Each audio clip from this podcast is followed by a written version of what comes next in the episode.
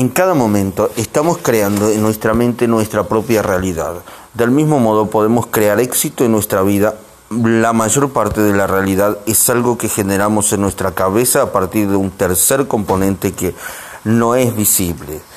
Este componente procede de nuestra programación cerebral, que a su vez depende de nuestra educación y de lo que nos fue infundido hasta los siete años. Por ejemplo, si a usted se le inculcó la creencia de que el dinero es sucio, aunque trabaje 24 horas al día, no se hará rico. La correlación entre trabajo y dinero no considera solo estos dos factores. Es el obrero quien más trabaja y quien menos gana. Madruga, toma dos autobuses, come la comida fría, regresa a casa de noche, descansa poco, trabaja mucho y acaba jubilándose con el salario mínimo. No hay una relación directa entre esos dos factores, trabajo y dinero. Nuestra mente incluye en esa lista un tercer componente, el éxito, con la expansión de la mente y el cambio de percepción, por medio de técnicas como las que se enseñan en este libro. Es posible invertir esta relación y crear una nueva realidad. Para tener éxito, un buen camino puede ser observar a las personas eh, que lo tienen, entender sus estructuras y actuar como ellas en sus aspectos más positivos. Eso fue lo que Napoleón Hill hizo y relató en su libro The Lab of Sussex. Sussex, perdón. La ley del éxito. La ciencia del éxito fue concebida como una estrella de seis puntas, véase la figura 89. Es como si fuéramos a construir las turbinas del motor que nos llevará al éxito. Es una experiencia única, individual, intransferible. Éxito. Ambición, autoestima, comunicación, meta, actitud, trabajo. Figura 8. Medida que, a medida que usted vaya desarrollando estos factores, su mente expandirá y aumentarán su coeficiente intelectual y su capacidad de reaccionar ante los problemas del mundo. Los puntos de la estrella están colocados en orden didáctico, pero son todos igualmente importantes y se complementan entre sí. No se puede influir en uno si, sin hacerlo en los demás. Es como en el ajedrez. Cuando se mueve una pieza se afecta el juego entero. El éxito significa no parar jamás e ir siempre en busca de algo más. La estrella del éxito está en continuo movimiento. En los próximos capítulos vamos a ir analizando cada uno de los componentes del éxito. Figura 9. Un cáliz o dos personas conversando. En realidad puede ser una cosa u otra, depende de lo que usted quiera ver. 3. Quererse más a uno mismo. La autoestima es fundamental en la conquista del éxito. Si a usted no le gusta su forma de ser, ¿cómo va a conseguir gustar a los demás? No sirve cubrirse de oro ni vestir bien si el nivel de autoestima es bajo. El problema está en la forma en que nos educaron, que nos lleva a uno querernos. Nuestras estructuras eh, nos hace demasiado críticos. En una investigación realizada con niños de 3 y 4 años, perdón, perdón, visualización y experiencia, dos caras de una misma moneda. Cada creencia, eh, una vez establecida, procura perpetuarse, perdón. Por otro lado, Toda información nueva, cuando penetra en la mente, tiende a sustituir una información antigua relacionada con el mismo tema. Siendo así, la última experiencia es generalmente la que permanece. Si usted se cayó de la bicicleta y tiene miedo de volver a montar en ella, lo que va a perdurar perdón, es el miedo a ir en bicicleta. Si usted se cayó, se levantó e incluso con miedo volvió a montar en ella, lo que va a perdurar es la capacidad de ir en bicicleta. La visualización es un recurso fundamental para la instalación de las experiencias en el sistema nervioso. Cuando una visualización se realiza correctamente, el cerebro no le importa saber si aquello ha sucedido en el mundo físico o solo en la imaginación.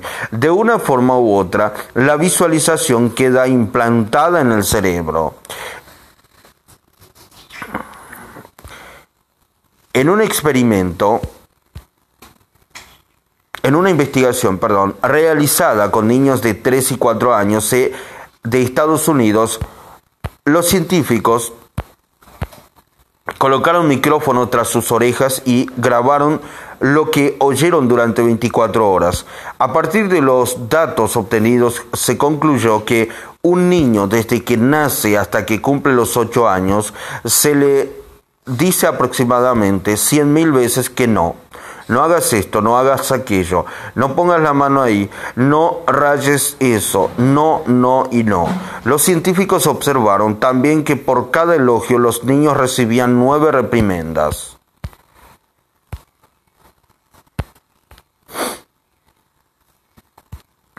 Figura 10. Un por ciento consciente, 99 inconsciente, subconsciente.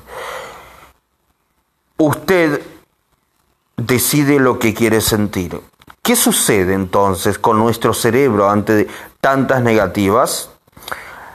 Va generando limitaciones con el fin de que podamos sentirnos aceptados por nuestros padres y las demás personas. Y así el genio que hay en cada niño va desapareciendo. Este hecho se perpetúa a lo largo de, los, de las generaciones y la propia raza humana no se desarrolla tanto como podría hacerlo.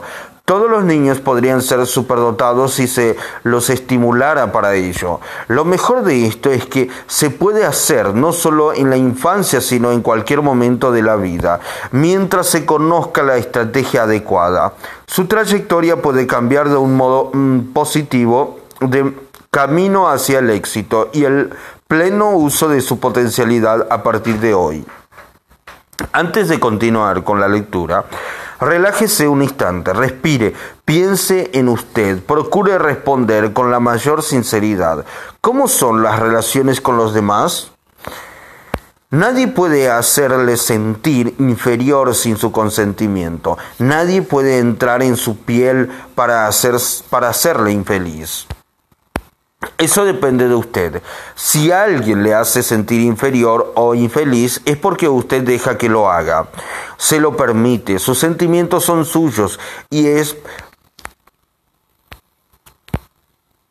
el mayor poder de nuestra mente está en el inconsciente. Sin embargo, en la civilización occidental, la educación suele estar centrada en el hemisferio izquierdo del cerebro. La puerta hacia el inconsciente es el hemisferio derecho, pero no aprendemos a utilizarla. ¿Sabe cómo se entrena una pulga? Colóquela en un frasco y ciérrelo. A la pulga no, no le gusta sentirse presa y comienza a saltar. Golpea la tapa del frasco y regresa al suelo, salta y golpea varias veces hasta que llega a la conclusión de que no sirve de nada y empieza a dar saltos de una altura menor, sin tocar la tapa. En, en este momento, perdón, se puede retirar la tapa del frasco, ya que la pulga no saltará hacia afuera. Su cerebro se hizo a la idea de la existencia de una tapa y nunca se dará cuenta de su desaparición. ¿Cómo se entrena a los elefantes? El principio es el mismo que él utiliza con las pulgas. El entrenador coge el elefante cuando es un cachorro, le pasa una cuerda por el cuello y lo ata a un árbol. El elefantito intenta escaparse, pero el árbol es grande y resistente y no lo consigue. Después de intentarlo varias veces, desiste. El elefante crece, es llevado al circo y la única cosa que el payaso tiene que hacer para que esté, eh, para que esté quieto perdón, es atarlo con una cuerda a la pata de un taburete. El elefante continuará pensando que está amarrado a un árbol. Al igual que el elefante y la pulga, también nosotros los seres humanos tenemos una serie de condicionamientos programados en nuestra mente sin darnos cuenta de ello. A los siete años es importante que mi madre me enseñe a no cruzar la calle solo. Ya que me puede atropellar un coche. Hoy, ya adulto, esto no tendría sentido, sería un trastorno en mi vida tener que llamar a mi madre cada vez que quiero cruzar la calle. De esta limitación, como si fuese la de la tapa del frasco de la pulga, ya me libré. Pero, ¿cuántas tapas conservo aún en mi vida de las que no soy consciente? ¿Cuántas entraron a formar parte de mi estructura junto con las cien mil veces que me dijeron no en la infancia sin que yo repare en su importancia en mi vida presente y futura? Hay una fuerza especial dentro de usted. Existen diversos relatos sobre personas que en situaciones extremas de emergencia adquirieron una fuerza sobrehumana. Uno de los casos más famosos es el de la mujer que estaba cambiando la rueda de una camioneta cuando el gato cedió y su hijo de cuatro años que había salido del vehículo sin que ella se diera cuenta quedó atrapado debajo. La mujer que pesaba menos de 50 kilos levantó la camioneta que pesaba más de una tonelada para liberar a su hijo. ¿Cómo pudo hacerlo? ¿De dónde le vino esa fuerza? No de sus músculos, sino de su inconsciente. Existe una fuerza especial que surge del interior de usted o del universo, si lo prefiere, sin que tenga que gritar ninguna palabra mágica. ¿Cómo obtener esa fuerza? 4. La ciencia del éxito. Puede ser que en este momento le ronde una duda. ¿Será posible aprender la ciencia del éxito en tan poco tiempo simplemente leyendo un libro? Es suficiente con que prepare su cerebro para que ello sea posible. Imagínese si hace cinco siglos, en un viaje de un velero desde Lisboa hasta Río de Janeiro, que duraba unos tres meses, alguien hubiese dicho que un objeto más pesado que el aire, un avión, en este caso un Concorde, podría hacer ese mismo trayecto en tres horas volando y, además, transportando a centenares de personas y varias toneladas de carga. Esto solo se puede hacer por arte de magia. Seguramente habrían dicho los habrían dicho los tripulantes, perdón, del velero. Toda tecnología nueva y compleja en sus inicios parece magia. Leyendo con atención este libro, usted ya está aprendiendo, perdón, a usar el cerebro a de forma, perdón, diferente. Si consiguiese utilizar los dos hemisferios, el derecho y el izquierdo, de forma equilibrada e integrada, su capacidad mental aumentaría considerablemente. Más adelante profundizaremos en este aspecto. Las limitaciones que tenemos proceden de, eh, limitado, del limitado uso, perdón, que hacemos de nuestro cerebro y de la programación negativa instalada en nosotros durante la infancia. Veamos un ejemplo. Si yo colocase una tabla de 30 centímetros de ancho en el suelo y pidiese a la gente que anduviese sobre ella, nadie se negaría. Sin embargo, si esta misma tabla se colocase entre las Torres Gemelas, los dos edificios más altos de Nueva York, un día sin viento en que el sol no cegara impidiendo la visión y sin nada que pudiera molestar, casi nadie aceptaría. ¿Por qué? La razón no es física, ya que la tabla es la misma. Lo que sucede es que hay algo dentro de nuestra cabeza que nos dice cuidado. Te puedes caer. Entonces sobreviene el temor. La limitación, por lo tanto, es el resultado de un mensaje negativo que aparece en nuestro cerebro. Es posible aprender en una hora lo que se acostumbraba a aprender en una semana. Basta con que creamos en ello y adquiramos, perdón, y adquiramos la técnica necesaria. Hoy en día, con el sistema auto rating, se consigue leer una página en el mismo tiempo en que se ve una fotografía. A un hombre su madre le decía cuando era pequeño, niño, qué tonto eres. El pobre hombre creció pensando que no tenía capacidad para aprender e intentó aprobar la selectividad varias veces, pero siempre en vano. Esto no quiere, no, perdón, esto no tiene nada que ver con la inteligencia. Basta con desarrollar adecuadamente la autoestima para tener éxito en los exámenes.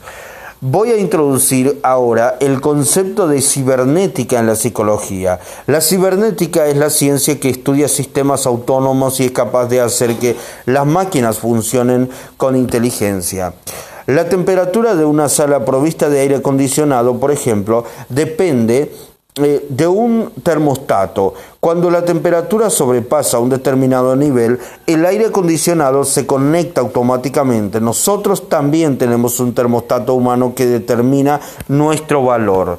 Por otro lado, perdón, por otro lado, todos tenemos escrito en la frente con tinta invisible lo que valemos. Esto es lo que el mundo nos va a entregar. La realidad me mostrará el valor que considero que tengo. Ella siempre refleja el valor que mi termostato interno, o sea, yo mismo registra.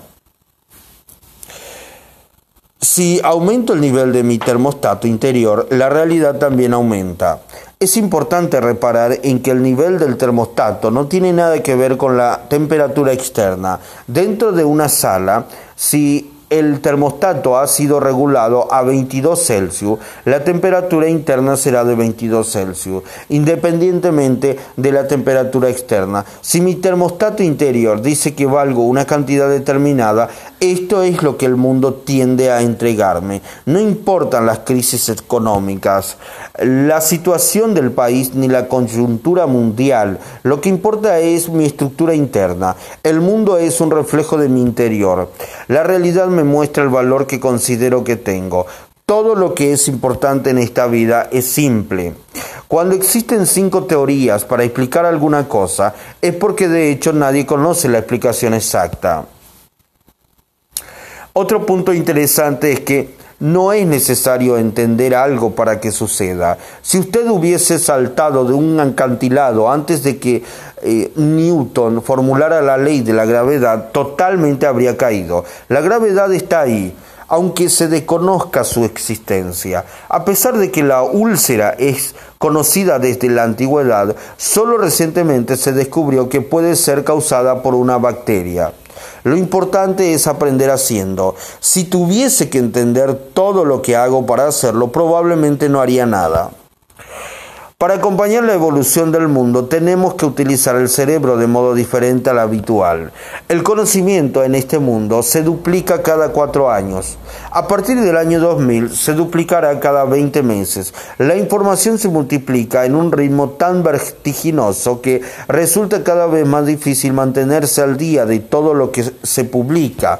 Incluso para el lector más voraz es preciso utilizar la otra parte de la mente, la intuitiva, el hemisferio derecho del cerebro, que nos abre la puerta de los poderes del inconsciente. El secreto está en que el inconsciente, perdón, el secreto está en el inconsciente y es también ahí donde está la autoestima. 5 es necesario creerlo para verlo. Santo Tomás dijo que es necesario verlo para creerlo, pero se equivocó ya que más bien es el, al contrario, es necesario creerlo para verlo. Figura 11. Si para creer yo esperase a ver, siempre llegaría tarde después de lo que primero creen y creyendo siguen consiguen ver. Perdón. Creerlo para verlo, verse implicado y comprometerse. La diferencia que marca la diferencia. Hay una gran diferencia entre verse implicado y comprometerse. El resultado del compromiso es una conspiración universal. El universo pasa a ser su aliado cuando sus metas están alineados con su finalidad en la vida y usted se compromete a alcanzarlo. Atreviéndose a hacer el poder de realización le será otorgado. La osadía positiva trae consigo algo mágico, sublime y poderoso. En Miami, muchas personas que van en barco toman cerveza y, a pesar de estar prohibido, tiran las latas al mar. La cerveza Budweiser, una de las marcas preferidas, tiene como característica una franja roja en la lata. Se hizo una investigación con buceadores sobre qué era lo que veían en el fondo del mar. Los buceadores describieron los peces de la región y Las latas de cerveza Budweiser Cuando se les preguntó cómo identificaban las latas, contestaron que por su forma y por el color rojo de la franja. Se sabe, sin embargo, que el ojo humano es incapaz de distinguir el color rojo en una profundidad superior a 45 metros. Si hiciésemos la misma prueba con personas que desconocen esta cerveza, no reconocerían el color de la lata.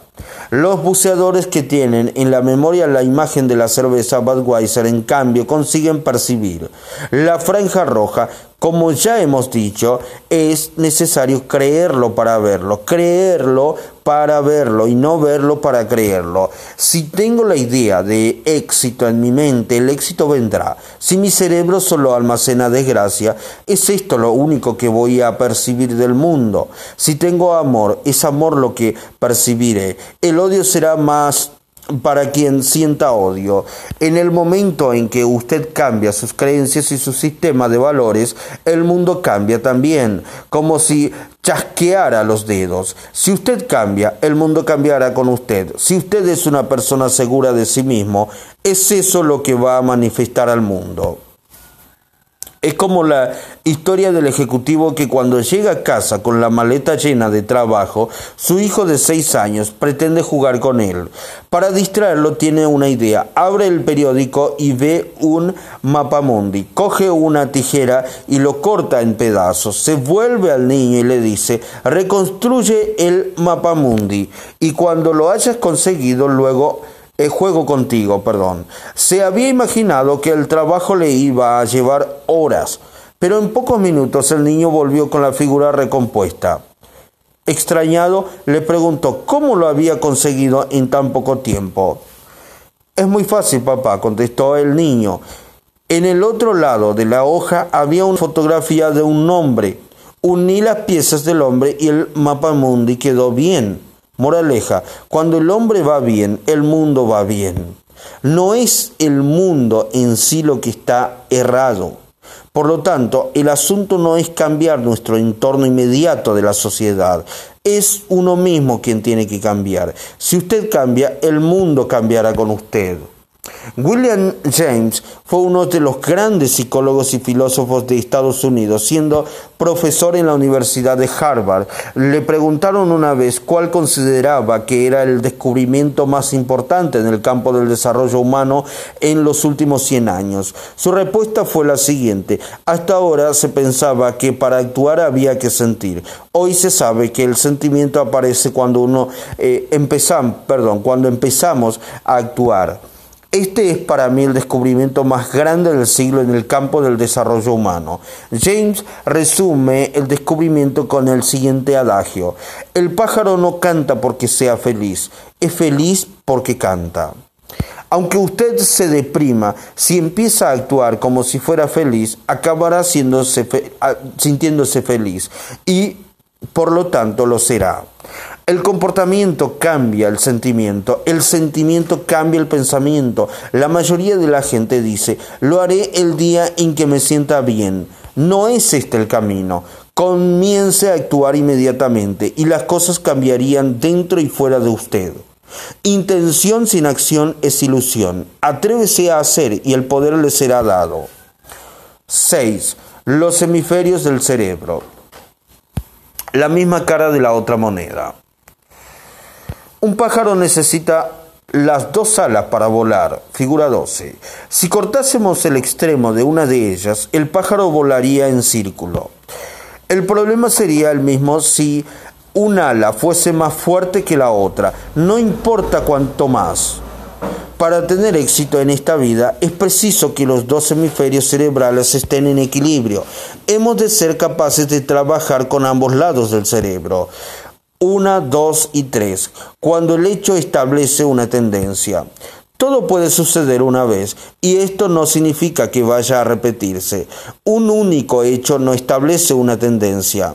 Por ejemplo, su mejor amigo puede una vez hacer algo que no sea digno de la amistad que hay entre ustedes, sin embargo, si eso ocurriera dos veces, la tendencia quedaría establecida, es decir, la probabilidad de que sucediera una tercera vez sería muy grande.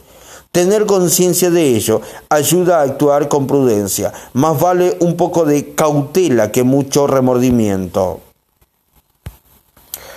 Los hemisferios derechos e izquierdo tienen funciones diferentes. Figura 13 procesan la información de forma distinta y así se complementan y amplían nuestras posibilidades de comprensión y de actuación en el mundo. Para explicar las diferentes habilidades de cada hemisferio voy a exagerar dos situaciones. Veamos en primer lugar en caso de un individuo en el que predomina el hemisferio izquierdo.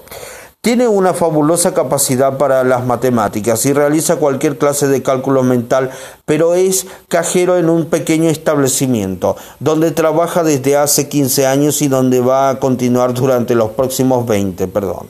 Este individuo que tiene desarrollado solo el hemisferio izquierdo es inteligente, lógico, detallista, meticuloso, objetivo, disciplinado. Impresiona por su capacidad para las matemáticas, pero gana un sueldo muy modesto. En el otro extremo está el brillante artista que pinta cuadros maravillosos. El hemisferio que predomina en su cerebro es el derecho. Es intuitivo, perdón, sensible, generoso, tiene un sentido estético muy desarrollado y un sagaz sentido ético. Está desempleado, no tiene dinero y sus cuadros acaban guardados en el trastero. Vea el ejemplo de Van Gogh.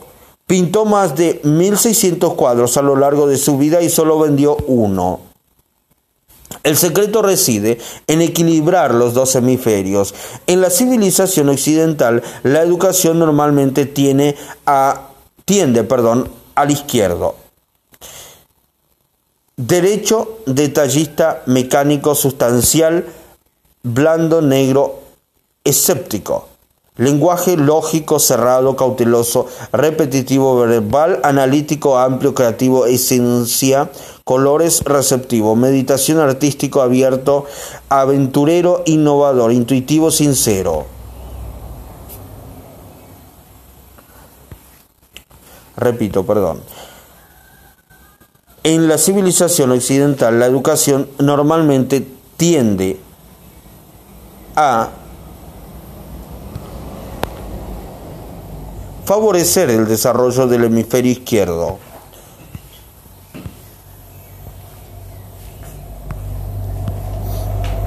Izquierdo, derecho.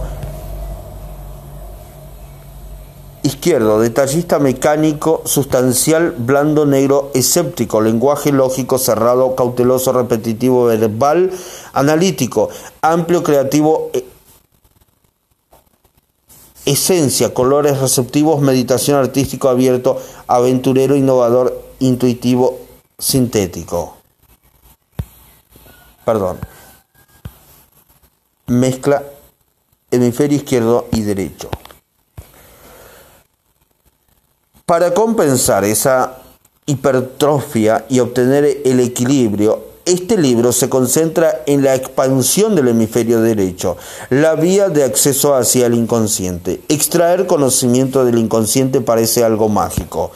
Es interesante constatar que las personas raramente son conscientes de sus limitaciones. Cuando ayudo a la gente a desarrollar su coeficiente intelectual, oigo cosas como esta.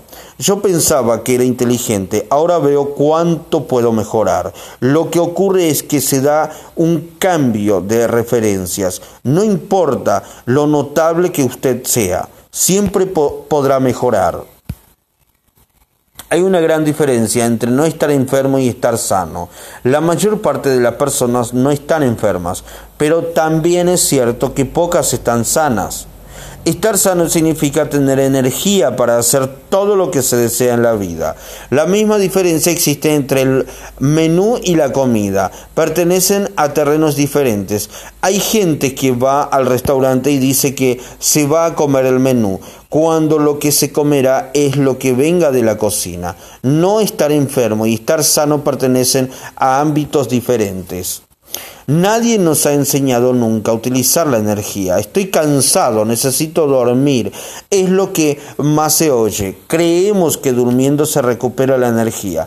Cuantos más problemas tenemos, mayor es la depresión y más horas de sueño necesitamos. Por medio de la figura 14 podemos ver la diferencia de percepción entre los dos hemisferios cerebrales. Si le preguntásemos al izquierdo, ¿qué es lo que hay en ella? Nos diría un garabato. El hemisferio derecho, en cambio, eh, ve a un director y su orquesta. Es esta la diferencia. El derecho ve un sentido en la nada. Quien consigue integrar diariamente los dos hemisferios sin duda alguna, perdón, sin duda alguna aumenta su coeficiente intelectual y ve más oportunidades en el mundo.